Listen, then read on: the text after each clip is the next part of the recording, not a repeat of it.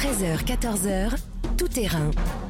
Fabienne Lemoyle sur Europe Bonjour à toutes, bonjour à tous, ravi de vous accueillir dans Tout Terrain, l'émission des reporters d'Europe 1. Gros plan cette semaine sur la deuxième vague qui est bien là. Couvre-feu depuis hier minuit pour 20 millions de Français et des soignants plus que jamais sur le pont. Je vous emmène au cœur du service de réanimation de la Pitié-Salpêtrière à Paris. On a tiré les leçons de la première vague, traitement ajusté, tout est fait pour améliorer la prise en charge des malades du Covid. Les soignants, une nouvelle fois en première ligne, déjà fatigués comme à Lens.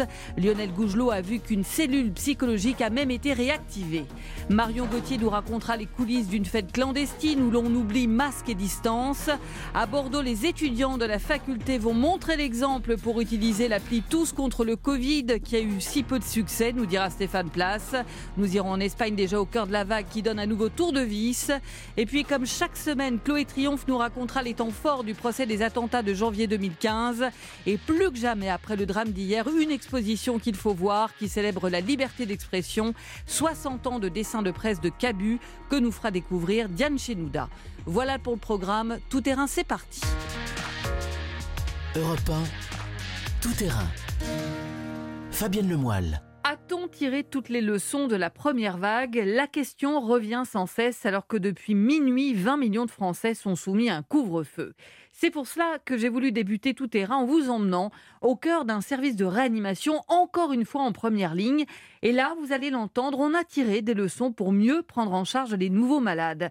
Bonjour Victor Delande. Bonjour Fabienne. Du service Société d'Europe 1, vous êtes allé dans quel service précisément? Alors je me suis rendu au service de réanimation de l'hôpital de la Pitié-Salpêtrière à Paris. À l'intérieur, deux unités Covid, une douzaine de lits, déjà tous occupés.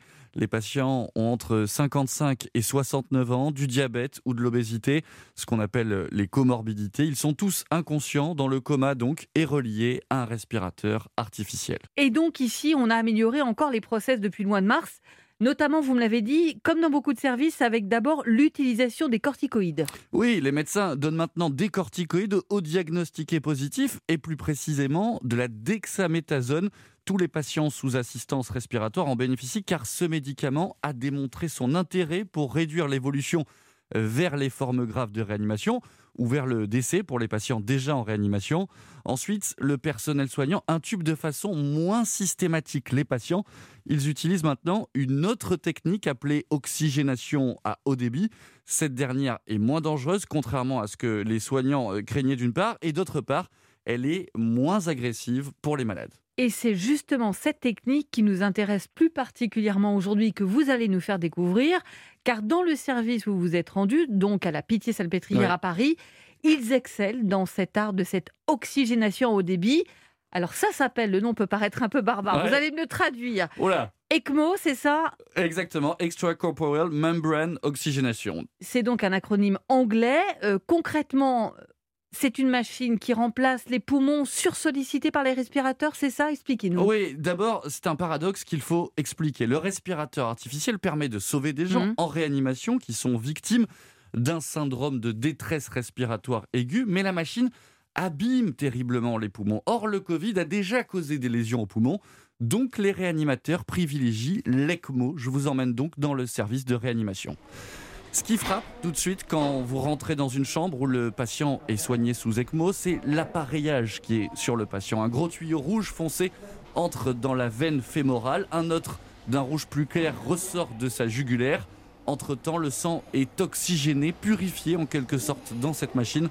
Alain Combe, chef du service de réanimation, nous explique justement cette technique.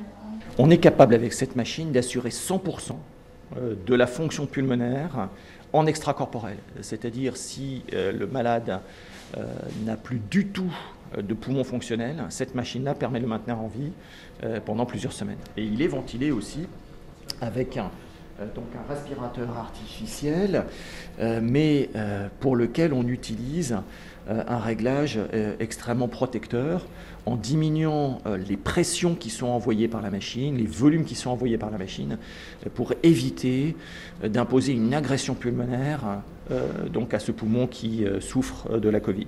Au repos donc pendant plusieurs semaines, les poumons vont ainsi pouvoir cicatriser des lésions causées par le Covid.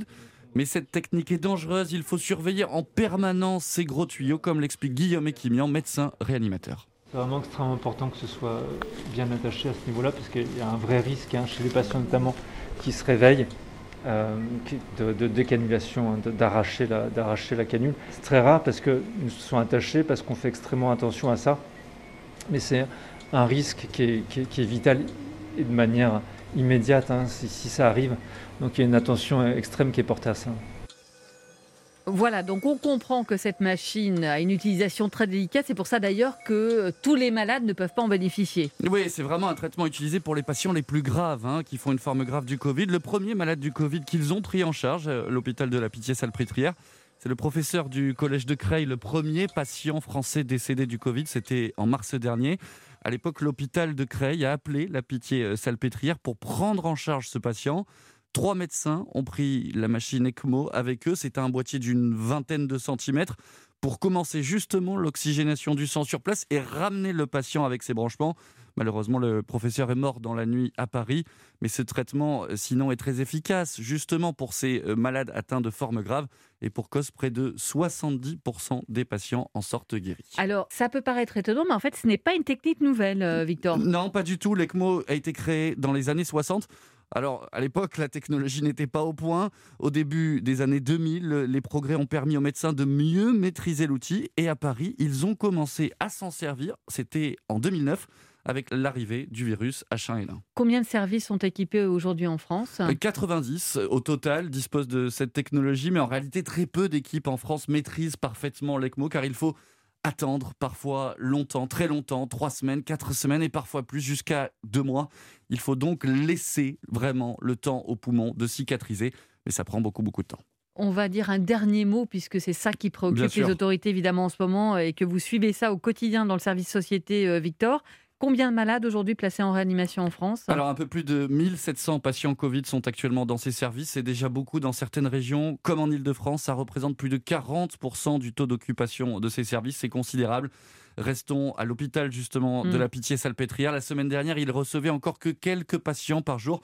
Mais depuis 2-3 jours, la pression s'est accentuée et ils reçoivent de plus en plus de demandes de prise en charge signe que le coronavirus est bien là. La deuxième vague déferle, n'en déplaise aux rassuristes qui répètent depuis des mois que l'épidémie est terminée.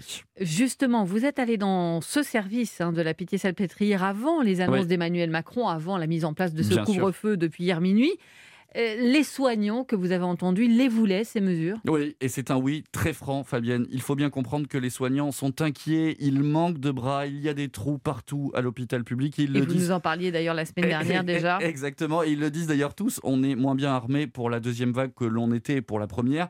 Et ils ne comprennent pas finalement pourquoi le gouvernement n'a pas pris de mesures plus coercitives au cœur de l'été, pourquoi en fait ils ont tant attendu pour agir. Donc oui, ils accueillent ce couvre-feu positivement même s'ils s'attendent à de longs mois, très longs mois de combat contre la maladie. Merci beaucoup euh, Victor Delande pour cette plongée au cœur du service de réanimation de la Pitié-Salpêtrière à Paris, ce qui montre aussi que les soignants ont à cœur d'améliorer les processus pour soigner et guérir et sortir euh, les malades de ces services de réanimation. Dans un instant, nous serons à Lens, dans le Nord, avec Lionel Gougelot. Et là, on va entendre qu'à l'hôpital de Lens, les soignants sont très inquiets justement d'arriver de cette deuxième vague. Europe tout terrain. Fabienne Lemoyle. Et nous allons voir maintenant comment les soignants s'apprêtent à affronter cette nouvelle vague, car on le sait, beaucoup ont été éprouvés par la première du mois de mars. Bonjour Lionel Gougelot. Euh, bonjour Fabienne, bonjour à tous. Correspondant d'Europe 1 dans le Nord, c'est vous qui êtes allé voir sur le terrain à l'hôpital de Lens des soignants. Dans quel état d'esprit sont-ils? Eh bien écoutez, en fait, ils expriment euh, une double inquiétude. Inquiétude d'abord face tout simplement à la montée hein, des cas de Covid et des hospitalisations qui en découlent, et inquiétude aussi face euh, aux moyens qui sont mis à leur disposition. En fait, ils ne sont pas sûrs, si la situation continue de s'aggraver, d'avoir la possibilité de gérer ce qu'ils appellent le double flux, c'est-à-dire les malades du Covid qui risquent d'engorger les services qui continuent, eux, de prendre en charge les pathologies classiques. Alors il faut savoir que la situation de cet hôpital de Lens est particulière puisque l'an dernier, il y avait eu une vague sans précédent de démissions de médecins, notamment au service des urgences, un service qui avait perdu plus de la moitié de ses urgentistes. Et le constat, eh c'est que ces soignants sont épuisés, ils ne sont toujours pas remis des fatigues, du stress et même des angoisses de la première vague. Écoutez, Jean Le Socard. Il est infirmier anesthésiste, euh, également délégué CGT de l'hôpital. Avant même cette deuxième vague, tout le monde est sur les genoux. C'est la raison pour laquelle euh, il y a tant de personnes qui ont déserté le bateau avant même que la vague nous arrive. Les gens sont épuisés parce qu'il y a un mépris de l'institution. Il y a structurellement toujours un manque d'effectifs. Par exemple, en 2019, sur le service des urgences, qui est, le, premier service que rencontrent les malades qui nous arrivent, on a perdu 30% des infirmiers. Et puis maintenant, eh ben, on se plaint parce qu'on n'a plus personne pour soigner les gens. Et le Ségur de la santé a été une vaste fumisterie. Donc évidemment, si vous rajoutez l'épisode du Covid dessus, c'est l'expression la goutte d'eau qui fait déborder le vase prend ici tout son sens. Quoi. C'est vraiment, on n'en peut déjà plus, on va encore nous en rajouter. On n'en peut déjà plus, dit euh, ce délégué euh, CGT ouais. de l'hôpital. Au point d'ailleurs, vous m'avez dit que la direction a remis en place une cellule psychologique. Effectivement, parce que cette direction euh, elle-même est bien consciente des, difficultés auxquelles sont, confrontés le, personnel. Et effectivement, le docteur Thévenin, le chef du service de réanimation et qui est également président de la commission médicale de l'établissement, le docteur Thévenin prévoit de réactiver les accompagnements qui avaient été mis en œuvre lors de la première vague. Certaines catégories de personnel l'absentéisme explose. Maladie, bien évidemment, mais aussi problème de, résilience vis-à-vis -vis de la première vague. On essaye de mettre en route des suivis psychologiques et surtout d'essayer de détecter ces gens, leur proposer éventuellement une thérapie ou une aide pour accepter cette résilience. La situation est telle qu'on va travailler à effectif constant. Donc ça veut dire déjà que l'on garde le personnel. Et donc garder le personnel, c'est prendre soin du personnel. Prendre soin du personnel, mmh. hein, vous l'entendez, parce que comme le, le confiait cette semaine le chef des urgences, on doit gérer en fait deux crises, celle de l'hôpital en tant que telle et celle du Covid. Et on va rappeler euh, une enquête cette semaine de l'Ordre national des infirmiers qui disait que 40% euh, des infirmiers et infirmières voulaient quitter la profession euh, avec ce malaise qui grandit. Alors, comme beaucoup de correspondants Lionel, vous avez aussi beaucoup travaillé cette semaine sur les réactions après les annonces d'Emmanuel Macron et notamment chez les jeunes, souvent pointés du doigt, euh, qui transmettraient le virus aux plus âgés en ne se protégeant pas assez. Comment ils vivent ces nouvelles restrictions alors que vous avez aussi le couvre-feu qui s'applique chez vous à Lille? Oui. Comment le vivent-ils? Eh bien, j'ai envie de dire avec un certain fatalisme. En tout cas, pour ceux que j'ai rencontrés euh, mercredi soir, c'était quelques minutes justement après l'intervention du président de la République. Fatalisme, mais aussi euh, amertume de subir un confinement nocturne. C'est pénalisant parce qu'après, enfin moi, je vois qui, qui finit à 19h30, 20h, ça veut dire que je vais rentrer chez moi, je vais rester chez moi, quoi. Et que j'aurai pas la possibilité de faire tous les loisirs que j'ai l'habitude de faire, sortir avec mes amis. Alors qu'on est des personnes qui ont fait très attention pendant l'après-confinement et on se retrouve pénalisé à cause de, de personnes qui n'ont pas fait attention. 21h, je travaille la journée, je vis la nuit. Donc pour moi, ça reste un confinement. Mais vous savez, Fabienne, parmi mmh. ces jeunes qui profitaient mercredi soir de leur dernière soirée en terrasse, j'en ai même rencontré qui, euh, qui buvaient un bière tout en écoutant l'intervention d'Emmanuel Macron euh, sur euh, leur téléphone. Et bien, parmi ces jeunes, il y en avait qui se disaient aussi conscients finalement de la gravité de la situation, avec même pour certains, vous allez l'entendre, un sentiment de culpabilité. En vrai, c'est justifié ah quand même parce que euh, les, les, hôpitaux ils commencent à être euh, remplis. Et... Euh, oui, on est jeune, on a envie de faire la fête, mais on n'est pas le centre du monde. C'est compliqué pour tout le monde. D'un autre côté, c'est aussi un peu de notre faute euh, parce que c'est nous qui propageons le virus beaucoup, quoi. Avec nos soirées et tout, euh, c'est qu'on est en partie responsable. Après, c'est sûr, comme dit Macron, c'est pas évident d'avoir 20 ans en 2020. Ça restera la, la formule de la semaine. Hein. Pas évident d'avoir 20 mm. ans en 2020. Une formule qui risque de valoir aussi pour l'année 2021. Merci beaucoup, Lionel Gougelot. Europe 1, tout terrain. Fabienne Lemoyle. Le comportement de certains jeunes est donc pointé du doigt dans l'augmentation des cas de coronavirus. Rien qu'à Paris, le taux d'incidence chez les 20-30 ans a bondi, 800 cas pour 100 000 habitants, quand le seuil d'alerte est à 50. Et dans le viseur des autorités depuis des semaines, et plus encore maintenant avec le couvre-feu, il y a les soirées clandestines où on oublie le masque et la distance. Bonjour Marion Gauthier. Bonjour. Vous avez pu assister à ce qu'on appelle une free party. Alors c'était, on va dire, il y a une semaine avant le couvre-feu, mais c'était déjà interdit. Comment vous avez trouvé le lieu? Alors, j'ai d'abord intégré plusieurs groupes Facebook d'amateurs de techno, surtout, parce que les raves, les free parties ou les teufs, alors là, je vais faire un raccourci qui va pas plaire aux puristes, mais ce sont en gros des soirées techno et clandestines. Elles sont organisées par des collectifs qui posent tout simplement leurs enceintes dans un champ ou un hangar pour quelques heures ou plusieurs jours parfois. La semaine dernière sur Facebook, il n'était question quasiment que d'une seule soirée de ce type près de Paris. Je suis rentrée en contact avec un habitué. Il me disait qu'avec l'épidémie, la gendarmerie intervient de plus en plus souvent et de moins en moins de collectifs prennent le risque de se faire confisquer leur matériel. Et donc c'est un vrai jeu de piste que vous avez dû suivre pour arriver sur place. Oui, le, le lieu n'est donné qu'au dernier moment quand la musique fait déjà vibrer les enceintes quelque part autour de la ville où la soirée a été annoncée. Ce sont des coordonnées GPS qui sont communiquées par message privé par les organisateurs à quelques participants qui font ensuite passer le mot, etc. etc. Donc 23h30, je reçois des coordonnées GPS et je prends la voiture pour une petite route toute fine qui s'arrête sur la carte au milieu d'une grande zone verte à une heure de Paris. Eh bien, on part avec vous dans les Yvelines. On est donc en pleine forêt. C'était dans la nuit de samedi à dimanche, il y a une semaine. C'est sûr que c'est à droite, c'est sûr et certain. Un œil sur le GPS pour trouver le lieu exact de la soirée, l'autre sur les lampes torches au loin, agitées par les gendarmes qui bouclent la zone. Certains s'approchent, il faut contourner, passer à travers champs. On marche jusqu'à qu'on trouve la teuf. Bah ça fait à peu près une heure, on entend le son, ça va mieux. S'enfoncer dans la forêt, guidé par ses pulsations, pour arriver sous un pont de l'autoroute A13. Devant la scène, peu de distanciation physique entre les danseurs, avalanche de lumière colorée, petits bars et des palettes de bois sur les côtés pour ceux qui préfèrent regarder. Dans la foule des habitués, Raphaël fait partie des nouveaux en mal de soirée parisienne. Je viens pour le son et je viens pour danser, tu vois. Ça, j'adore. Et il faut pas qu'on me l'enlève. Je connaissais pas les fris à la base. Les gens, ils sont en mode pisse. Ils font pas trop attention, ils ont pas trop le masque. Mais bon, tant que moi je l'ai, c'est le principal. La possibilité d'oublier virus et gestes barrières, c'est justement ce qui a poussé Vincent, père de famille, à venir souffler ici. J'ai besoin de faire la fête parce que j'ai l'impression de travailler avec un masque de faire mes courses avec un masque, de sortir dans la rue avec un masque.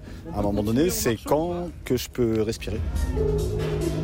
On nous autorise à aller dans les transports, mais euh, pas une fête en pleine forêt où il y a de l'air, euh, enfin je comprends pas en fait. Le froid, la pluie, la boue, rien n'a eu raison de la détermination d'Erwan. Que tous les jeunes se fassent taper sur les doigts, qu'ils annulent nos soirées, qu'ils ferment les bars et les restos, bah, c'est quand même pesant à la longue. On va pas pouvoir tenir des années comme ça quoi. Surtout pendant cette période, encore plus que d'habitude.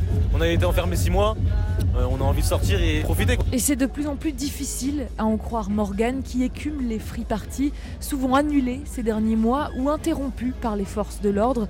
La jeune fille assure qu'elle mesure les risques pris. Moi je m'en fous si j'ai le Covid, mais je pense juste aux anciens. Je vais pas aller voir ma famille, mes grands-parents, tout ça, je les évite en ce moment. Je reste avec le cercle d'amis que je vois, mais c'est tout. Plus de 1000 personnes étaient inscrites à l'événement sur les réseaux sociaux. Environ 300 ont atteint leur but. Les autres ont été déroutés par les gendarmes. Les participants se sont dispersés au matin et le matériel des organisateurs a été saisi. Voilà pour votre reportage en plein cœur d'une forêt des Yvelines. Euh, on le rappelle, c'était il y a une semaine avant le couvre-feu. Euh, comment vous avez fait pour interviewer euh, vos témoins entre le bruit et le fait que cette soirée soit totalement interdite? Alors j'ai interviewé personne en douce. J'ai pris le temps de discuter avec des participants et si le contact passait bien, je leur demandais s'ils étaient d'accord pour répondre à quelques questions d'une journaliste. Je n'ai même pas essayé d'enregistrer sous le pont de l'A13 parce que tout tremblait là-bas. On a bien compris. Ouais. oui. Et donc j'ai tourné un peu plus loin avec mon portable, beaucoup plus discret que le micro bleu électrique européen pour une soirée où les journalistes ne sont pas du tout les bienvenus. Alors, qu'est-ce qui vous a marqué? Parce qu'on entend hein, ces participants qui vous disent qu'ils essaient quand même de porter le masque, euh, qu'ils disent qu'ils n'iront pas voir leurs grands-parents. C'est la majorité de ce que vous avez vu? Alors, en tout cas, personne euh, n'a nié l'ampleur de l'épidémie de coronavirus, mais la fête passe avant tout. Tous ceux à qui j'ai parlé montraient ce besoin impérieux d'avoir leur parenthèse de fin de semaine. J'ai donc trouvé là-bas euh, des inconditionnels des soirées clandestines qui n'ont pas eu besoin euh, de la Covid pour s'organiser, faut quand même le préciser, mais aussi des franciliens lambda un peu perdus sans leur bar de quartier ou leur boîte de prédilection. Il y en a même un, Raphaël, que vous avez entendu dans le reportage, qui avait loué avec des amis un grand appartement pour faire la fête au cas où il ne trouverait pas de soirée organisée. Et que fait la gendarmerie? Euh, Marion, on entend dans votre reportage là aussi euh, qu'elle a saisi du matériel, mais elle n'est pas intervenue directement au cœur de cette rêve partie. Non, non, euh, leur priorité c'était visiblement de stopper les arrivées sur place. Et c'est pour ça qu'assez rapidement, ils ont barré les routes d'accès. Il fallait éviter le cluster de 1000 personnes, en quelque sorte. En revanche, les 300 qui étaient déjà au fond de la forêt, difficile euh, de les en déloger. Alors cette semaine, j'ai joint la gendarmerie des Yvelines. Elle m'a simplement dit faire en sorte, dans ces cas-là, que tout se passe dans le calme. Et au matin, les participants se dispersent souvent d'eux-mêmes.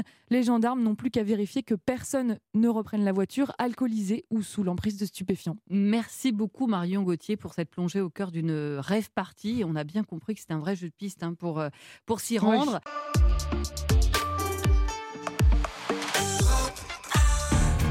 Europe 1, tout terrain.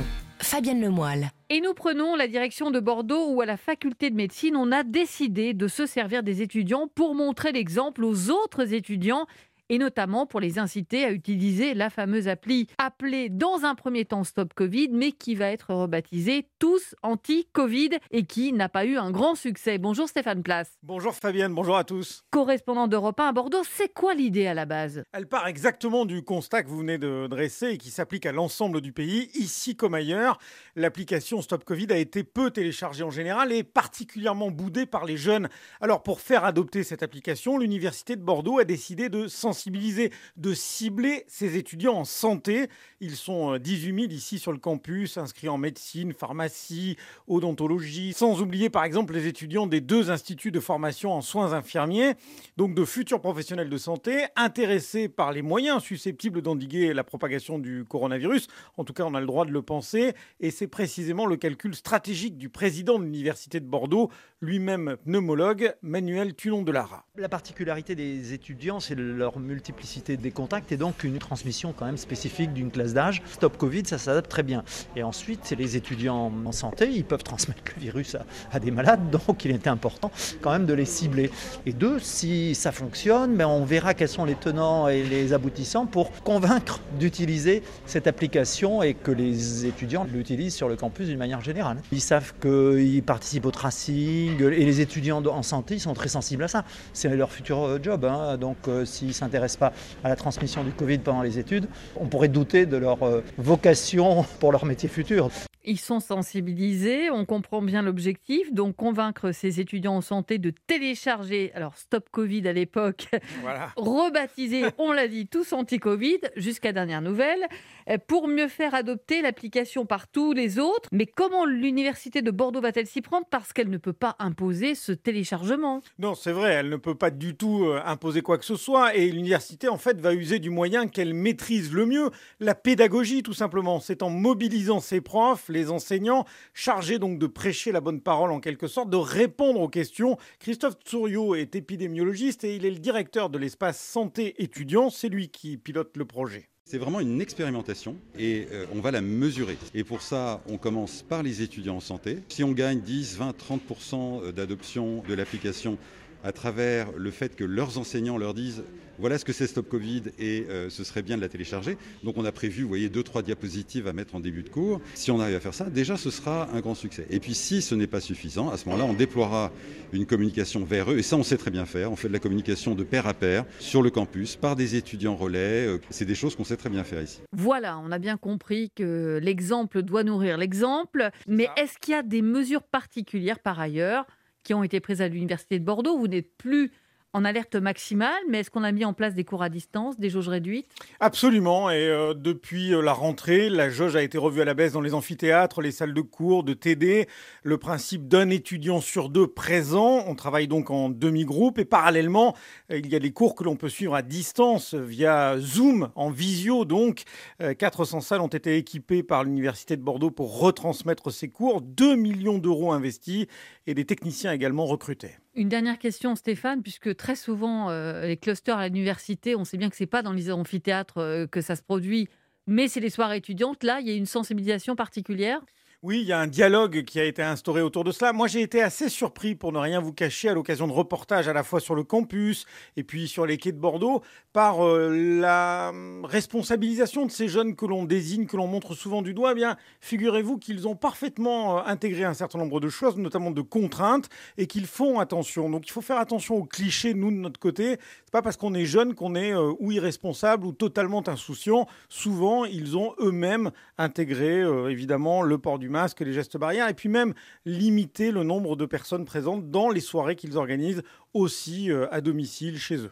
Merci beaucoup Stéphane Place. Et on prend la direction maintenant de l'Espagne, pays voisin, que l'on regarde souvent dans tout terrain depuis le début de l'épidémie, comme prémonitoire de ce qui nous arrive quelques semaines après. Bonjour Henri de la Bonjour Fabienne. Correspondant d'Europe 1 en Espagne. Alors la dernière fois que vous êtes intervenu dans l'émission, vous nous parliez de deuxième vague, on en est où? C'est vrai qu'ici ça a commencé, recommencé entre guillemets très tôt, dès cet été. Euh, on parlait de deuxième vague et dès cet été, on a commencé à avoir des restrictions. Euh, on en est à plus de 900 000 cas. Euh, bientôt, on franchira la barre du million de cas positifs. L'Espagne sera le premier pays d'Europe à, franchir cette barre. D'autres chiffres, 33 000 décès, entre 100 et 200 morts par jour. Ça change assez régulièrement. Pour ce qui concerne les, hospitalisés, les chiffres ressemblent beaucoup à ceux de la France, euh, mais euh, il y a 20 millions d'habitants de moins ici, 11 000 personnes hospitalisées, 1700 en, en réanimation.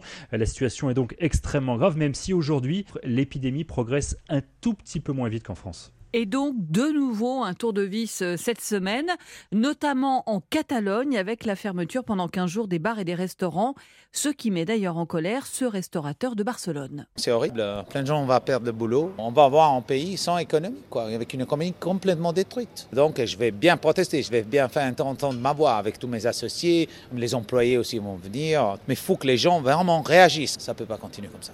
Cette colère de Marco, patron de restaurant à Barcelone, elle reflète l'état d'esprit général, euh, Henri? Non, elle reflète évidemment la colère de toutes ces personnes qui euh, se retrouvent en, chômage partiel euh, en ce moment, mais globalement, il y a une forme de résignation dans la population, voire même une indifférence, hein, une forme de fatalisme aussi. Mm. ça fait des semaines et des semaines qu'il y a régulièrement des nouvelles restrictions. les gens ici ont quand même un peu de mal à, s'y retrouver, et il y a beaucoup de colère aussi contre la, classe politique. Cette, cette population a l'impression d'être au milieu de ces batailles politiques, et c'est pas très très bien où, elle va.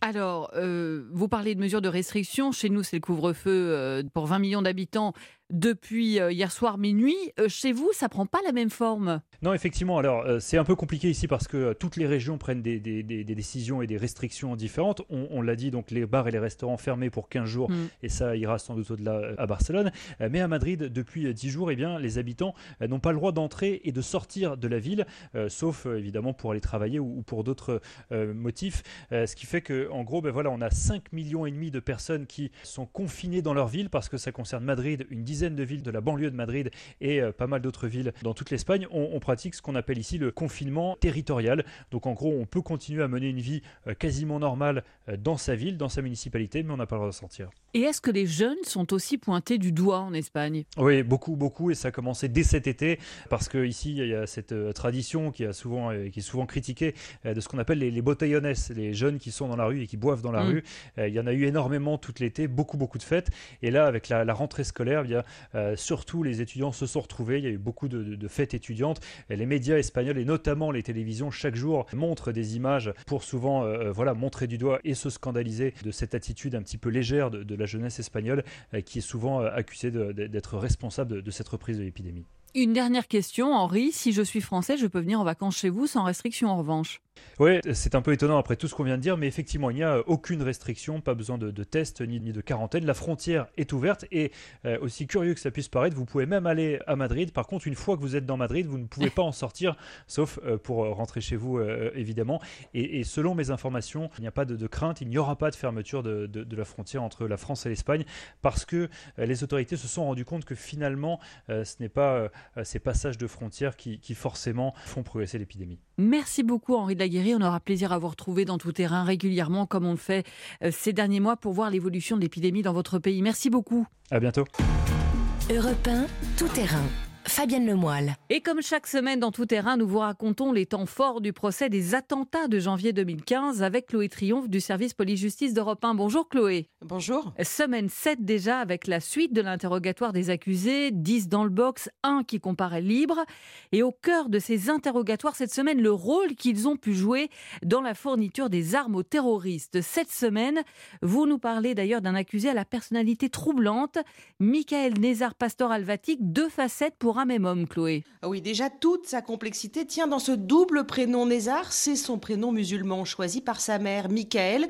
C'est le prénom juif choisi par sa sœur, convertie donc au judaïsme et avec laquelle il a de nombreuses fois fait Shabbat et célébré les fêtes juives. Alors d'emblée, euh, il a aussi déclaré qu'il n'était pas un terroriste, mais juste, je cite, un délinquant, un délinquant de merde, avec des réflexes de merde en garde à vue, bref, des mensonges liés à la peur d'une affaire qu'il dépasse, voilà pour sa propre présentation. Maintenant, effectivement, vous allez voir que Nézar Michael ou Michael Nézar ne laisse pas d'interroger. Il était en effet marié à une femme musulmane salafiste qui lui a été présentée par Amédi Koulibaly lui-même, Amédi Koulibaly qu'il a d'ailleurs connu en prison. Alors aujourd'hui, il explique que c'est parce que son ex l'avait quitté, qu'il était malheureux et qu'il voulait fonder une famille, qu'il a accepté cette proposition de femme en quelque sorte, mais que sa mère l'avait alerté en lui disant "Ah ben tu vas pas épouser une ninja." Il traduit à l'intention de la cour, bah, ninja, ça veut dire euh, le voile, on voit le visage, mais euh, la tante Quechua, quoi. Voilà, je vous, je vous cite ses propos. Bref, il explique que malgré tout, il s'est entêté, mais que très vite, il a déchanté avec ce mariage et qu'il a répudié cette femme parce que trop religieuse. Elle lui interdisait notamment la télé et la PlayStation et pour lui c'était pas possible. Bref, sauf que dans l'après-midi, eh bien cette femme blessée est venue à la barre. Une infirmière de 33 ans, euh, entièrement voilée de noir, elle a dit exactement l'inverse et elle a raconté qu'elle avait remarqué qu'il avait euh, de l'intérêt pour des vidéos djihadistes et qu'elle avait préféré cacher son ordinateur pour qu'il ne s'en serve pas à cet effet. Alors Pasteur Alvatic a donné des explications euh, à, toutes ces doubles interrogations. Euh, son ex-femme a voulu se venger, il a lui-même menti, mais on voit bien que la question de sa radicalisation va se poser dans la tête de l'accusation et c'est crucial pour lui, d'autant qu'il était proche de Koulibaly, qu'il a passé du temps avec lui les jours précédant les attaques et qu'en plus il explique avoir manipulé les armes, à la fois excité et apeuré comme il dit. Autre accusé entendu cette semaine, Chloé Mohamed Amin Fares. Alors lui, c'est encore une autre problématique. Pas d'ADN sur une arme, seulement celui de son ex-belle-sœur. En termes de charge, forcément, ce n'est pas pareil, sauf que c'est un intermédiaire essentiel, un rouage crucial pour la construction de l'édifice de l'accusation. Et oui, car il est censé faire le lien avec euh, les vendeurs d'armes euh, du nord de la France et un autre accusé, Saïd Maklouf, qui est un cousin de Hamar Ramdani, lui-même un ami de Koulibaly. Euh, or, Fares est soupçonné d'avoir trempé dans la vente d'armes. Alors lui, il nie. Il dit qu'il était dans le stup, cocaïne, héroïne, et que c'est pour cela qu'il voyait Saïd Maklouf, donc je vous le rappelle parce qu'il y a beaucoup de noms quand même, mm. un autre accusé du box. Lui aussi, il a menti en garde à vue, lui aussi se perd dans ses explications, sauf que ça soulève une autre problématique de ce procès, parce que euh, tous ces vendeurs d'armes du Nord, vous savez, c'est Claude Herman et plusieurs autres noms, eh ben, ils sont pas du tout dans le box. Eux, ils ont été jugés en correctionnel à Lille, vous imaginez que les peines encourues ne euh, sont pas les mêmes. Et inversement, on a vu que des proches de Koulibaly, des proches radicalisés qui évoluent en tout cas dans cet environnement, eh bien, ils sont pas non plus dans le box. Alors il y en a un en particulier euh, qui s'est connecté, euh, je vous donne un exemple, aux adresses mail qui ont servi notamment à la préparation des attaques. Bref, tout ça, cette problématique, ça pose euh, question à certains avocats de la défense, comme Safia Akori, qui est avocate de Mohamed Fares. Très sincèrement, non, on ne comprend pas le découpage des choix. On ne comprend pas non plus euh, qu'il euh, n'y ait pas effectivement d'idéologue qui soit dans ce box, parce que ce qu'on comprend clairement, c'est qu'aujourd'hui, on a essayé de construire un dossier pour avoir un procès, parce qu'il fallait avoir un procès. Donc je pense sincèrement qu'il y a eu un choix qui a été fait. Quand on est indique pour la gendarmerie sur les trafics d'armes, on n'est pas dans ce procès. Quand on est indique pour euh, l'antiterroriste sur des idéologues et des départs, on n'est pas dans ce procès. En tout cas, pour ce qui concerne les accusés dans le box, il y en a quand même 10 et un qui comparaît libre, trois en fuite ou présumés morts.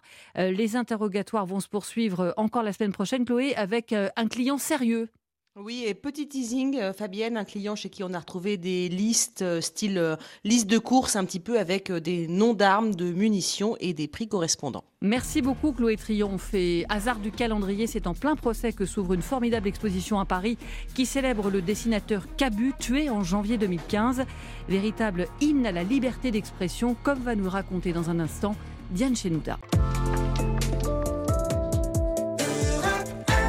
Europe terrain.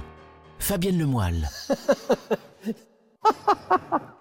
Ce rire, et quel rire que vous venez d'entendre, eh bien c'est celui du dessinateur Cabu, tombé sous les balles des frères Kouachi le 7 janvier 2015. On s'en souvient, c'était dans les locaux de Charlie Hebdo. Mais le rire de Cabu, c'est surtout en ce moment une exposition qui lui rend hommage à l'hôtel de ville à Paris. Bonjour Diane Chenouda. Bonjour Fabienne, bonjour à tous. Et cette exposition s'ouvre alors que se tient le procès des attentats de janvier 2015 dont on vient de parler à l'instant avec Chloé Triomphe. Mais c'est un hasard en fait. Oui, oui, complètement Fabienne. Hein. Ça tombe au même moment en effet. Mais l'idée de cette exposition a quand même été imaginé, voulu notamment par sa veuve en 2015 déjà, donc après euh, l'attentat à Charlie Hebdo. Et d'ailleurs, la femme de Cabu, euh, qui était l'invitée de Patrick Cohen sur Europe 1 il y a quelques euh, disait bien qu'elle veut que ce soit un événement joyeux, pas un hommage funèbre. Et cette exposition célèbre ce que le procès rappelle chaque jour d'ailleurs, la liberté d'expression qui était si chère à Cabu. Cabu qui n'arrêtait pas hein, de dessiner, il a mis ses feutres, ses plumes, ses encres et ses crayons au service de cette liberté d'expression. Et on est saisi hein, par l'émotion, on a un coup au cœur vraiment, euh, il faut bien le dire, à la vue de son bureau dès l'entrée de l'exposition. Bienvenue chez Cabu, euh, on vous accueille directement dans son salon, à son bureau. Euh, ce bordel magnifique qui est celui qui constituait l'espace de travail de, Cabu. On voulait que ça soit ça qui vous accueille, avec Cabu euh, avec nous. Cette exposition, elle consiste en quelque sorte à ranger le bazar de Cabu, qui est quelqu'un qui gardait tout mais ne rangeait rien, qui savait exactement où retrouver euh, la coupure de presse, euh, le début de portrait qu'il avait fait de quelqu'un, pour euh, faire euh, le dessin suivant. Celui qui parle, hein, c'est Jean-François Pité, un grand ami de, Cabu et commissaire de, de, cette exposition.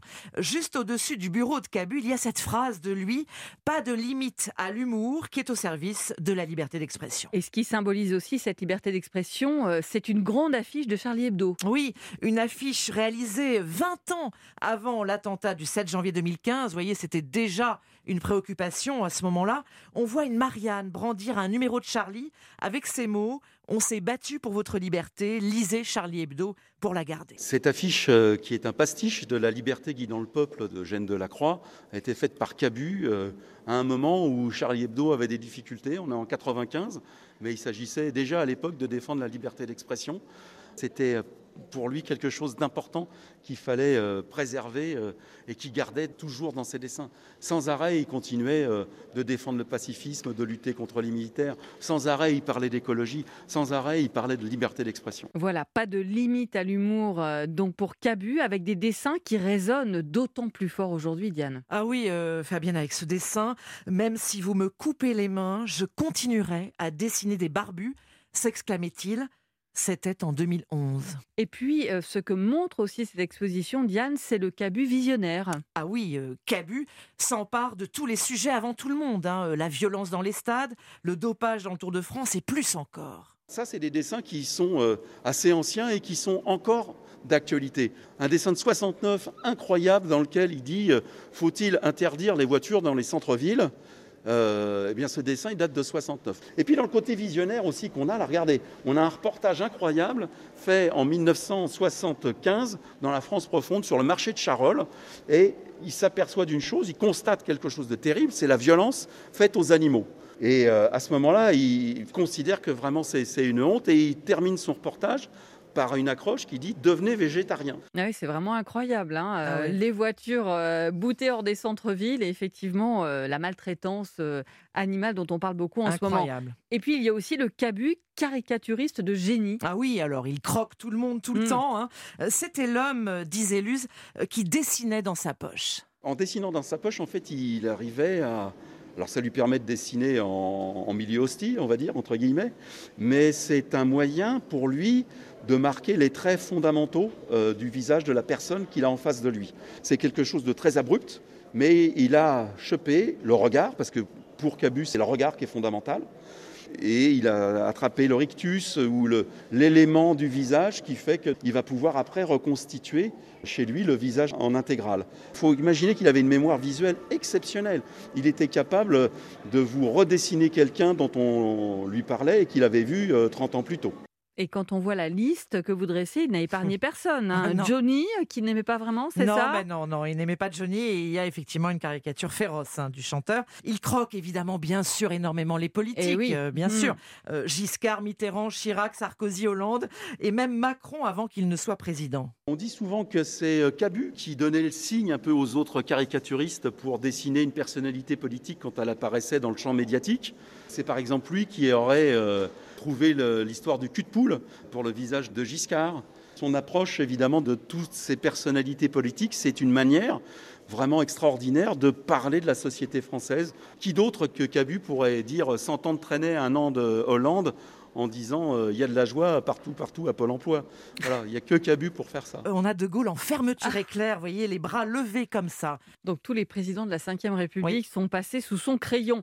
Et les visiteurs peuvent eux aussi s'essayer à la caricature. Ah oui, ça c'est génial. Il y a des ateliers à la fin de l'exposition, un des tables avec des feutres et avec la méthode Cabu, un jeu d'enfant à première vue, mais ce n'est pas si simple. On s'est dit que, après avoir euh, vu euh, 350 dessins, après avoir vu euh, Cabu en train de dessiner, nos visiteurs allaient avoir envie eux aussi à leur tour de dessiner. Et donc on a créé des ateliers qui vont leur permettre, grâce à la méthode à Cabu qui consiste à dire si vous savez écrire, vous savez dessiner, eh ben vous allez pouvoir euh, dessiner Serge Gainsbourg avec des clés de sol, Charles Trenet à partir des ponts de Paris, Mitterrand en dessinant une cafetière et en la retournant, Valéry Giscard d'Estaing avec le 6, le 4 et le 2. Euh, vous dessinez son profil avec ces trois chiffres-là. Et donc on a, euh, on a ces dessins qui, euh, qui sont là pour aider les visiteurs à se prendre au, au jeu et à devenir caricaturistes eux-mêmes, et même avec des glaces qui leur permettront, eux, de se portraiturer et de se caricaturer euh, ça. Oui, c'est euh, assez euh, génial comme initiative. Et alors, c'est assez émouvant, hein, cette exposition, évidemment, on l'a compris, car il y a aussi, d'ailleurs, euh, à la fin, on voit ces lunettes au milieu de tous ces crayons. La plus belle des récompenses sera d'entendre les rires des visiteurs. C'est sa veuve qui le dit, hein, au milieu de son rire à lui, le rire de Cabu. C'est vrai qu'on sourit, qu'on rit hein, devant tant de justesse. Il captait tout de la société avec poésie, humour. Et alors, il dessinait souvent en musique. C'était un fou de jazz, Cabu. Euh, d'ailleurs, il disait que ses dessins, ça devait swinguer euh, même dans ses dessins. Et également un passionné, un amoureux de Charles Trenet. Il y a de la joie. Bonjour, bonjour les hirondelles, il y a de la joie. Merci beaucoup Diane Chenouda et merci beaucoup aussi au commissaire de l'exposition Jean-François Pité, formidable guide euh, pour nous faire découvrir cet univers de Cabu, le rire de Cabu. C'est donc jusqu'au 9 janvier à l'Hôtel de Ville de Paris et il faut s'inscrire évidemment pour pouvoir euh, se rendre à l'exposition. Merci beaucoup Diane. Avec plaisir. Partout il y a de la joie. Europe 1. Tout terrain, c'est fini pour aujourd'hui. Merci à tous les reporters et spécialistes d'Europe 1 qui ont participé à l'émission. Victor Dolan, Lionel Gougelot, Marion Gauthier, Stéphane Place, Henri Delaguéry, Chloé Triomphe et à l'instant Diane Chenouda. Un grand merci aussi à Rémi Duprat et Jérémy Hébert pour la réalisation, Capucine Patouillet pour la coordination. Je vous rappelle que vous pouvez réécouter Tout terrain en podcast sur europe1.fr. Dans un instant à 14h, vous retrouvez Clap. Bonjour Mathieu Charrier, quel est le programme aujourd'hui? Bonjour Fabienne, bonjour à tous. Eh bien écoutez, aujourd'hui on va parler des zombies dans Clap, les zombies qui ont envahi nos écrans de cinéma. Mais d'où viennent-ils? Qu'est-ce qu'ils disent de notre société? On va voir tout ça. Et puis notre invité pour les films de ma vie, c'est Karine Viard qui a accepté de répondre à notre questionnaire. Merci beaucoup Mathieu et à tout de suite. Fabienne Lemoyle sur Europe 1.